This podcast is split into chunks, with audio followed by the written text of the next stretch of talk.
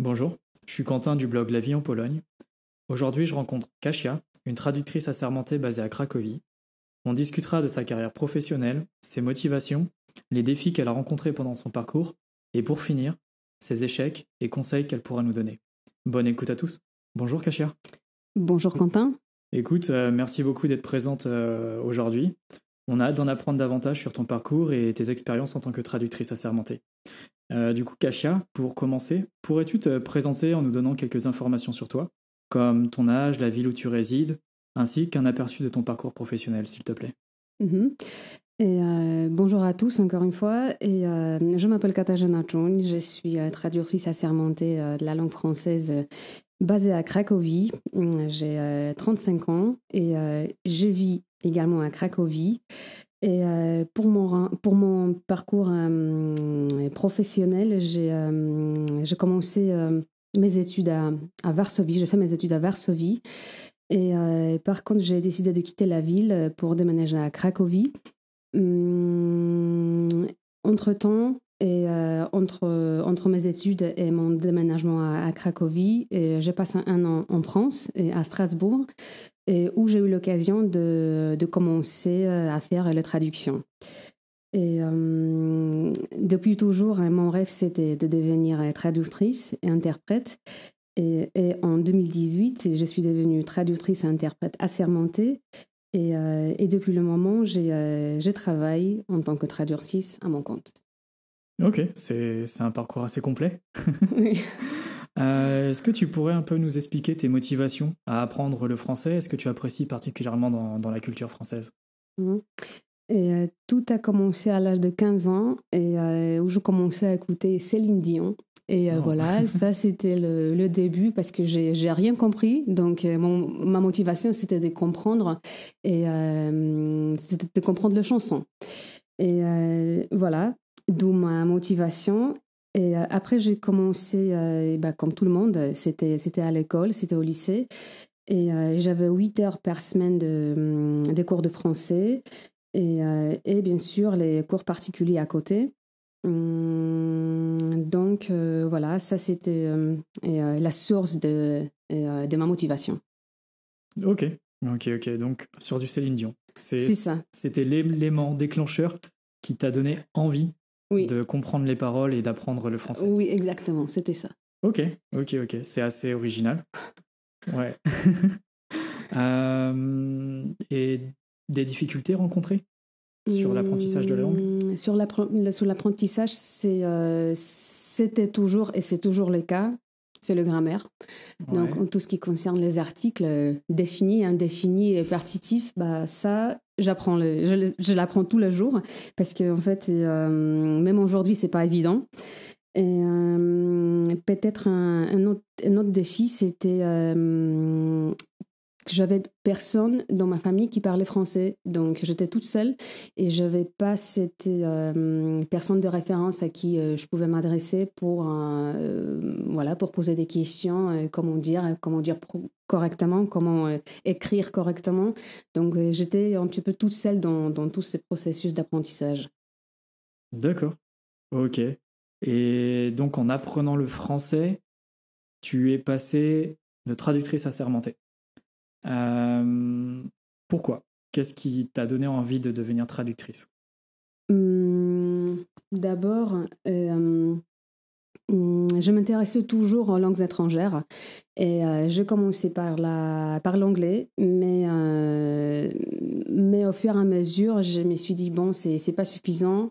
Il y avait Céline Dion à côté, donc c'était voilà, la, la volonté de comprendre le, le parole de chanson. Et, euh, et ensuite, euh, hum, quand, quand j'étais euh, déjà au lycée, et j'ai voulu travailler aussi en tant que juriste. Par contre, et je savais, et enfin, mon objectif c'était de, de mettre les deux domaines, domaines en- ensemble, la loi et la langue. Et par contre, au fur et à mesure, avec le temps, j'ai décidé de, de mettre la loi à côté et, euh, et me concentrer sur les langues. D'abord euh, anglais et euh, ensuite français. Et, après, j'ai commencé à avoir la possibilité de traduire quelques textes juridiques. Et c'était déjà pendant mes études, donc c'était assez naturellement. Et comme quoi, j'ai eu l'occasion de, de, de, continuer en fait plutôt avec, avec la langue, et, mais la langue juridique. Ok. D'accord. Ok. Et est-ce que tu as toujours voulu être traductrice assermentée ou tu avais un autre métier en tête avant? Mmh, Non, c'était. c'était euh, dès que je me souviens, en fait, j'ai. Euh, euh, j'ai voulu en fait devenir traductrice. D'abord c'était anglais, mais après avec le temps c'était c'était plutôt français. Et je sais pas. naturellement, ça s'est fait. oui, naturellement. naturellement oui, tu exactement. dirigé vers le français. oui, et, euh, après avoir déménagé à Cracovie aussi, j'ai euh, décidé de faire euh, les études post-diplôme. C'était c'était à la chaire de l'UNESCO et de l'Université Jagiellon. Et j'ai poursuivi les études en, traduction spécialisée. Et, et à côté, un an avant, j'ai fait également euh, l'école de droit français, donc euh, ça m'a permis également de, hum, de me perfectionner en, langue juridique, et euh, écrite et orale. Ok, d'accord. donc tu es traductrice assermentée. Oui. L'assermentation, c'est comment? Ça, mhm. comment, ça, comment ça se passe pardon? Pour euh, devenir assermenté en Pologne, il faut, il faut passer euh, l'examen euh, auprès du ministère de la Justice. Hum, l'examen est, long. D'abord, il y a une partie écrite qui dure 4 heures. Il faut traduire 4 quatre textes juridiques. Et une fois passé, on passe à la partie orale. Et, c'est pareil. On a quatre textes on reçoit quatre textes, il faut les traduire euh, simultanément ou euh, consécutivement. Voilà. Euh, c'est en fait c'est le jury qui décide comment il faut il faut le faire. donc une fois l'examen passé, on obtient de la part de la, du ministère de la Justice, on obtient le, le, le tampon officiel et voilà, on peut commencer à travailler en tant que traducteur ou traductrice. Ok, intéressant. Euh, et est-ce que tu peux expliquer un peu à quoi sert la sermentation? À quel moment on a besoin de toi euh, à ce sujet? Mhm. Euh, Mon travail se concentre autour de services fournis aux institutions publiques, c'est-à-dire les tribunaux, la police et le parquet, donc toutes les, toutes les autorités juridiques. Euh, là, j'interviens pour euh, hum, traduire, par exemple, euh, au cours de, de procès, des audiences. Hum, par exemple, s'il y a des étrangers francophones à, Cracovie qui ont besoin de, de, mes services sur place, c'est par exemple la signature de, de, documents chez le notaire. Moi, je les accompagne pour finaliser des transactions, par exemple. Et sinon, euh, euh, je travaille également avec des euh, entreprises privées et françaises, c'est-à-dire dans ce sens des sociétés qui souhaitent entrer sur le, sur le marché polonais, pardon, marché polonais, soit des entreprises polonaises qui souhaitent apparaître sur le marché français. Et euh, il y a par exemple des euh, statuts à traduire, il y a différents types de documentation officielle à traduire, euh, ou également on les accompagne chez le notaire par exemple pour la cession de parts ou des actions. Et je travaille également avec des clients particuliers hum, ce sont les clients qui euh, ont besoin de traduire les documents, leurs documents privés dans ce sens. Euh, et euh, il s'agit des, actes de. Hum, il s'agit de. J'ai oublié le mot. les documents d'actes civils. D'actes civils. Voilà, mm d'actes civils. Et donc, euh, par exemple, euh, les actes de, hum, de, naissance, de mariage, de décès, et dans deux sens. En France, enfin, le document polonais traduit vers le français et le document français pour les francophones basés en Pologne et en les traduisant en polonais. D'accord, ok. Alors, la traduction, enfin, tu es traductrice, tu peux aussi être traductrice en tant qu'employé. Toi, tu as plus un statut de freelance. Mmh qu'est-ce qui t'a poussé à opter pour le statut de freelance? Mmh Et j'ai commencé à travailler, c'était en 2014. Pendant un an, j'ai travaillé dans une entreprise polonaise. C'était dans le service et réclamation. Et, et au bout, c'était même plus d'un an, c'était deux ans. Et au bout de deux ans, à vrai dire, j'étais un peu fatiguée en travaillant dans ces services-là parce que tous les appels, tous les mails que j'ai eus euh, concernaient les réclamations et le, les euh, réclamations et, euh, comment dire, revendications de la part de clients français. Donc c'était un peu fatigant et un peu et, frustrant, je dirais. Et, donc, euh, à ce moment-là, je me suis dit, bon, il faut que je change quelque chose. J'ai décidé de, de quitter l'entreprise et euh, j'ai commencé à apprendre, à me préparer pour l'examen d'assermentation. Et, en 2018, j'ai réussi à cet examen. Et euh, d'où, voilà, et depuis 2000, 2018, oui, c'était mars 2018, j'ai travaillé mon compte. Et.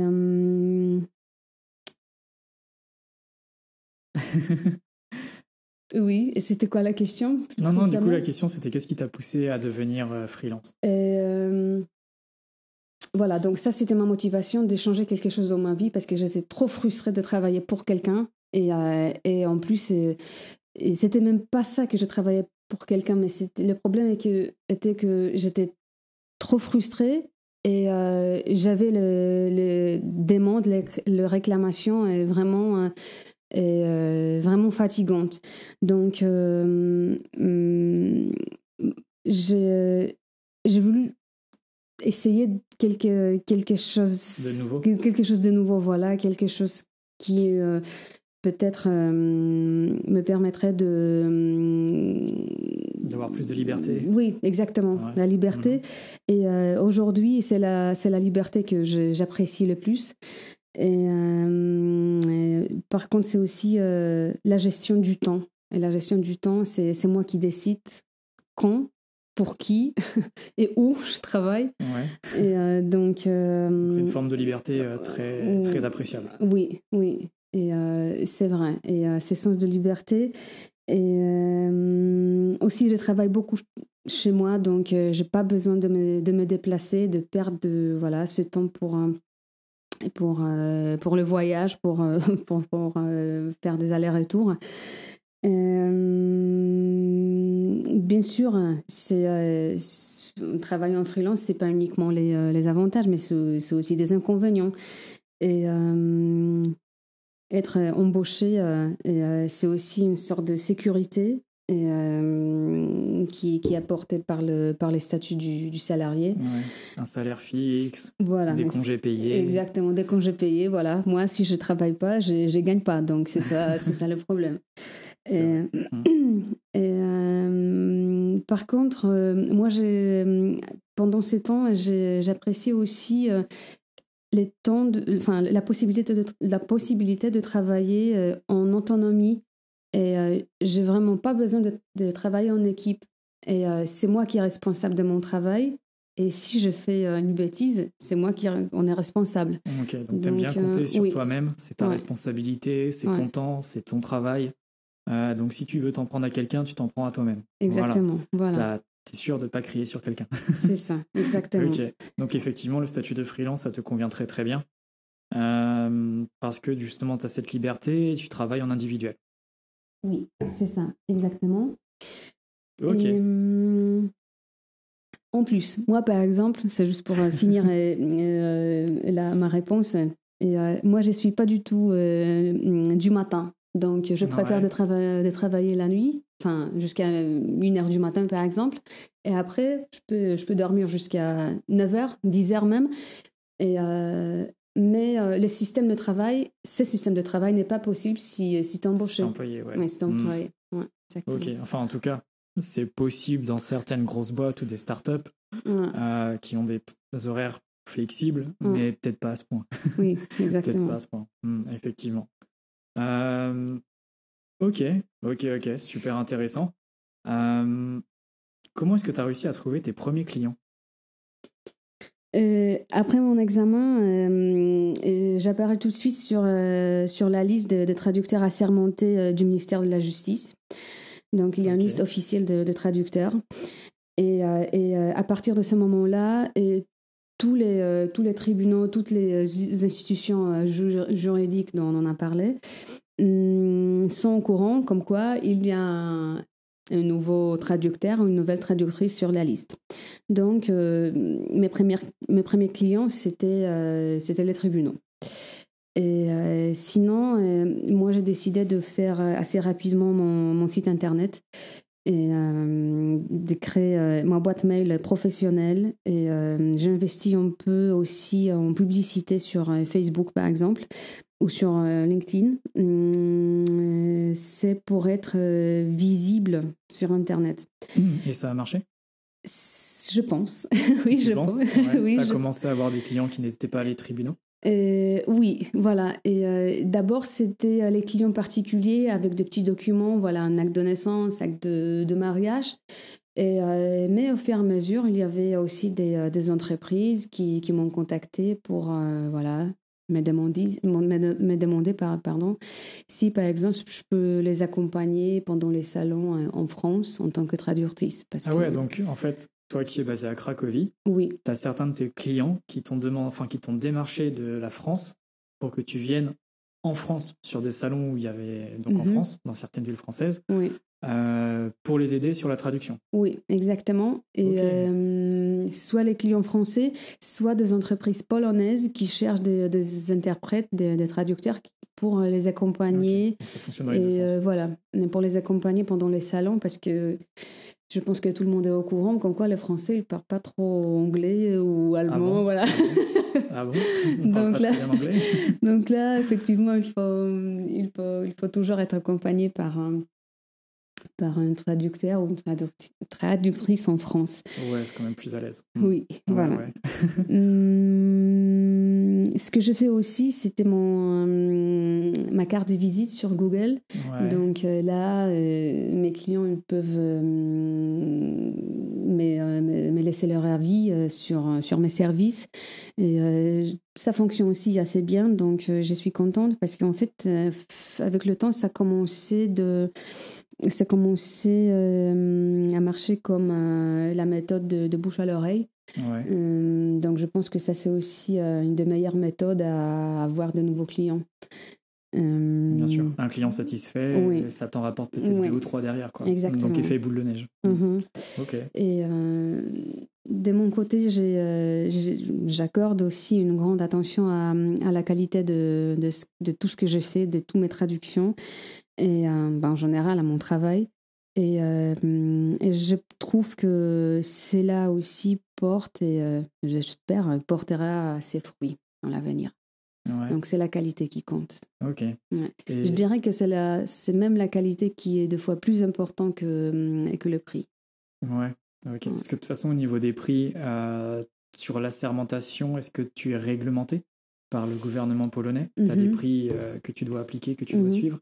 Et euh, pour, euh, pour les institutions publiques, mhm. donc voilà, les tribunaux et euh, les, services fiscaux par exemple ou le parquet, là, et, je suis obligée par la loi, il y a une loi sur le métier hum, de traducteur assermenté et il y a des, des, des tarifs fixes. Donc moi, je ne peux pas les modifier parce que euh, si je les modifie, euh, euh, c'est la facture qui, enfin, c'est la facture que j'ai envoyée au tribunal et je la reçois. Donc elle revient et du coup, il faut que je la, la corrige. Donc là, c'est vraiment réglementé. Il y a, hum, il y a des tarifs fixes. Pour les clients particuliers, et, euh, bah, bien sûr, il ne faut pas exagérer, mais les tarifs sont un petit peu plus élevés, si je peux le dire. mais euh, c'est ça les cas. Hum, heureusement, à partir de, et, du 1er janvier 2024, on aura des augmentations. Donc voilà. Sur la sermentation Sur, sur, sur la le tarif réglementé. Oui, réglementé. Donc ça veut dire que ça va aussi augmenter pour les clients particuliers. Oui, bah, l'inflation, tout le monde, enfin on n'y échappera pas. Oui, c'est ça, donc pour résumer, euh, en tant que traductrice normale, donc pour des clients particuliers qui n'ont pas besoin de la sermentation, tu es libre de choisir et de fixer tes tarifs. Par contre, sur euh, les documents juridiques que tu dois traduire avec euh, le ministère de la Justice, c'est réglementé avec une grille tarifaire, j'imagine, sûrement publique en plus de ça? Oui, c'est public, tout le monde peut le voir. Donc, euh, bah, c'est bien fixé pour euh, les traductions écrites et euh, pareil pour les interprétariats. Donc, pour, par exemple, pour la traduction pendant le, les audiences. D'accord. Ok, ok, je vois. Enfin, on voit du coup maintenant mmh. comment ça fonctionne en Pologne, en tout cas. Euh, en tout cas, merci. Euh, ok, autre question. Quel, est, quel a été ton plus grand défi dans cette aventure? Je veux dire, tu dis que tu es entreprends depuis 2018. Mhm. C'est bien ça, donc on est en 2024 bientôt, donc ça va faire mhm. six ans. Mhm. Euh, est-ce que sur ces six ans, tu as déjà eu des périodes creuses où tu manquais de clients? Ou ça a toujours été stable? Ou même tu as eu des pics où tu avais trop de travail? Et donc, comme pour tout le monde, le début est toujours difficile. Et euh, j'étais pas sûre, en quittant mon emploi, euh, en renonçant au, contrat de travail, j'étais pas sûre si euh, j'aurais des clients nécessaires pour euh, pouvoir gagner ma vie. Mais heureusement, et après certain temps, il s'est avéré que hum, il y a des clients qui sont intéressés par, par mes services. Hum, un autre, un autre défi est. Euh, quel défi? Hmm, Je sais pas. Euh, bah, par exemple, tu as un client qui te demande euh, des deadlines, peut-être Des deadlines. Hum, Genre un document urgent à traduire pour demain et qui te contacte à 17h il y avait aussi des périodes, voilà, comme j'ai dit, euh, surtout au départ, que c'était difficile parce qu'en fait, j'avais pas beaucoup de clients. Après, c'était 2020 où c'était la Covid, donc euh, suite à la euh, à la fermeture de, de toutes les, toutes les institutions, voilà. Mhm. Et, et, il n'y avait pas de touristes à Cracovie, il y avait pas, voilà, mhm. il y avait, il y avait pas de français, pas de mm. francophone à Cracovie. Donc, euh, moi aussi, de mon côté, j'ai, je l'ai senti. Donc, euh, effectivement, je n'avais pas beaucoup travaillé c'est, euh, pendant trois mois, je dirais. Et après, mm, le travail est aussi un peu stressant. Et il y a des moments, des moments où ça me stresse. Et dernièrement, par exemple, c'était un engagement vraiment est euh, très très important pour moi. Et euh, j'ai eu l'occasion et l'honneur de traduire et, euh, Monsieur l'ambassadeur, nouveau ambassadeur, et qui est à, Varsovie, en Pologne depuis, depuis cette année, cet été.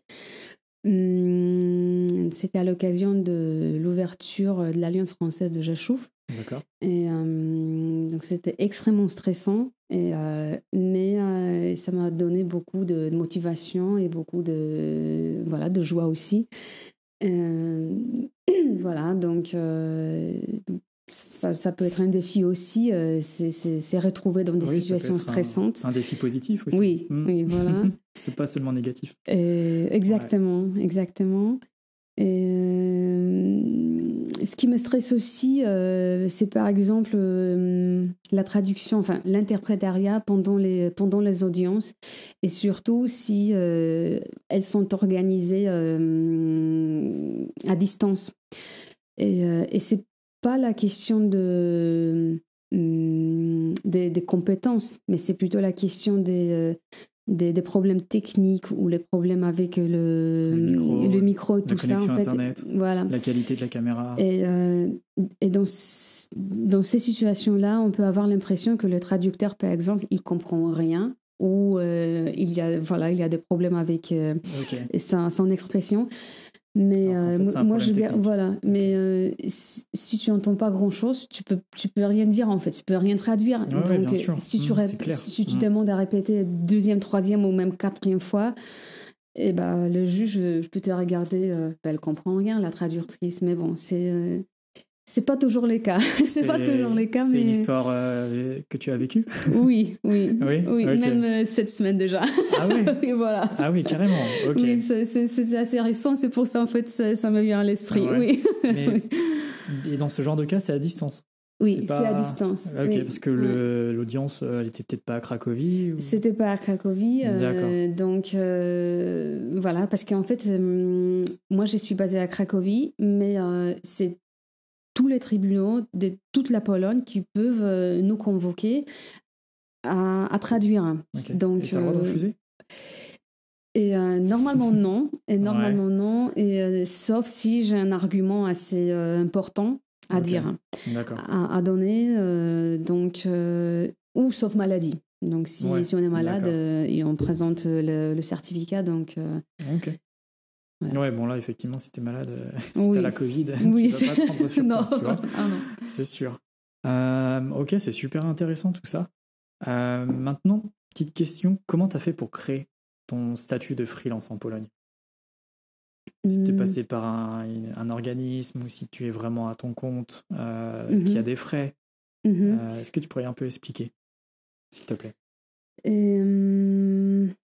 Il s'agit de, l'organisation de, enfin, de, l'entreprise. Comment ça Ouais, bah là, tu as un statut de freelance. Oui. Euh, demain, il y a quelqu'un qui veut se lancer aussi en freelance mhm. euh, en Pologne. Comment il fait?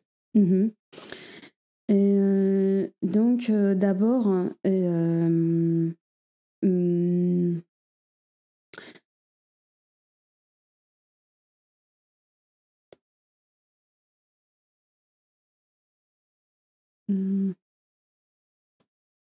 parce que je crois que tu es passé par une start-up, euh, oui, Startup. Oui, moi j'ai commencé par, euh, par euh, Startup. Euh, c'est c'est un organisme qui permet aux jeunes entrepreneurs d'entrer sur, le, sur le marché.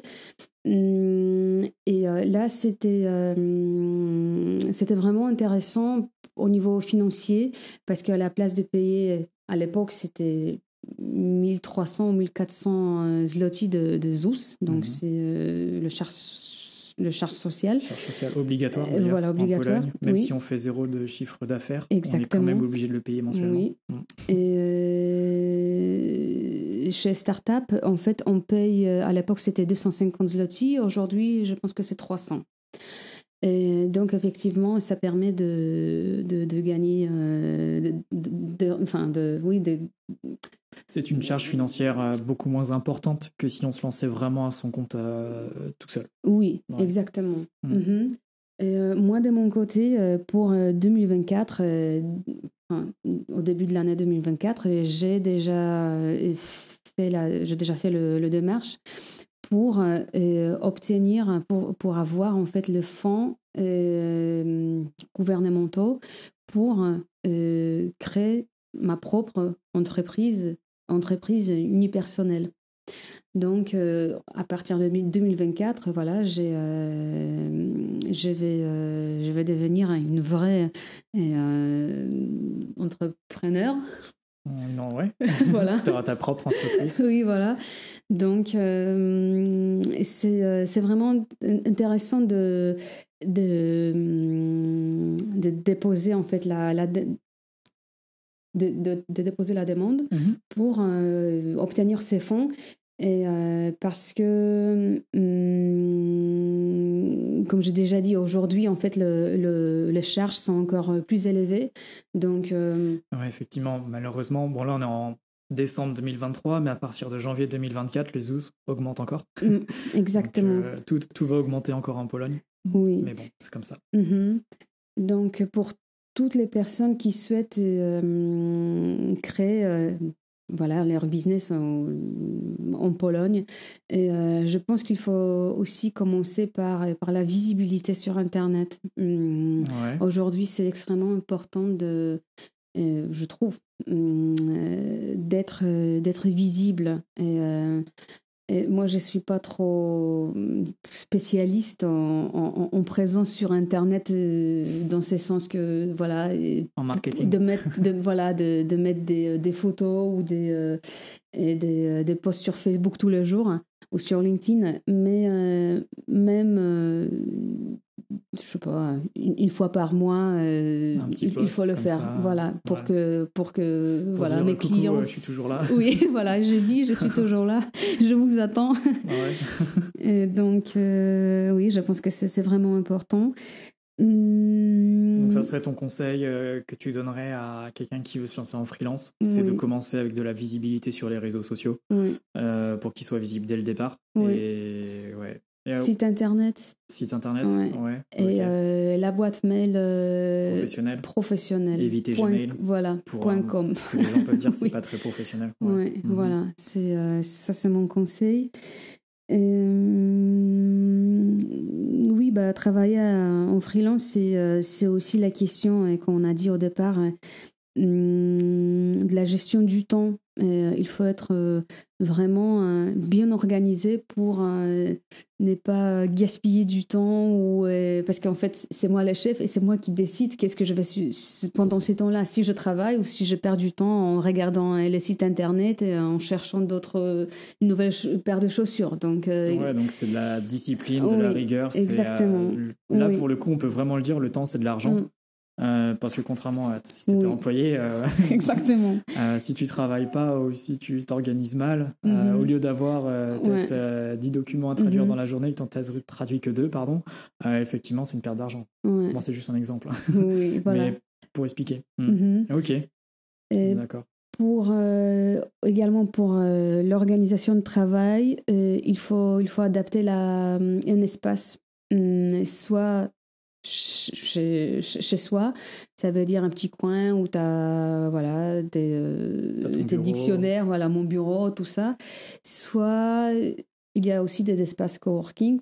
À mhm. Cracovie, ça existe aussi. Donc, euh, il faut avoir euh, son espace pour, pour travailler. Et hmm. éviter toutes les nuisances à côté. oui. Le chat, le chien.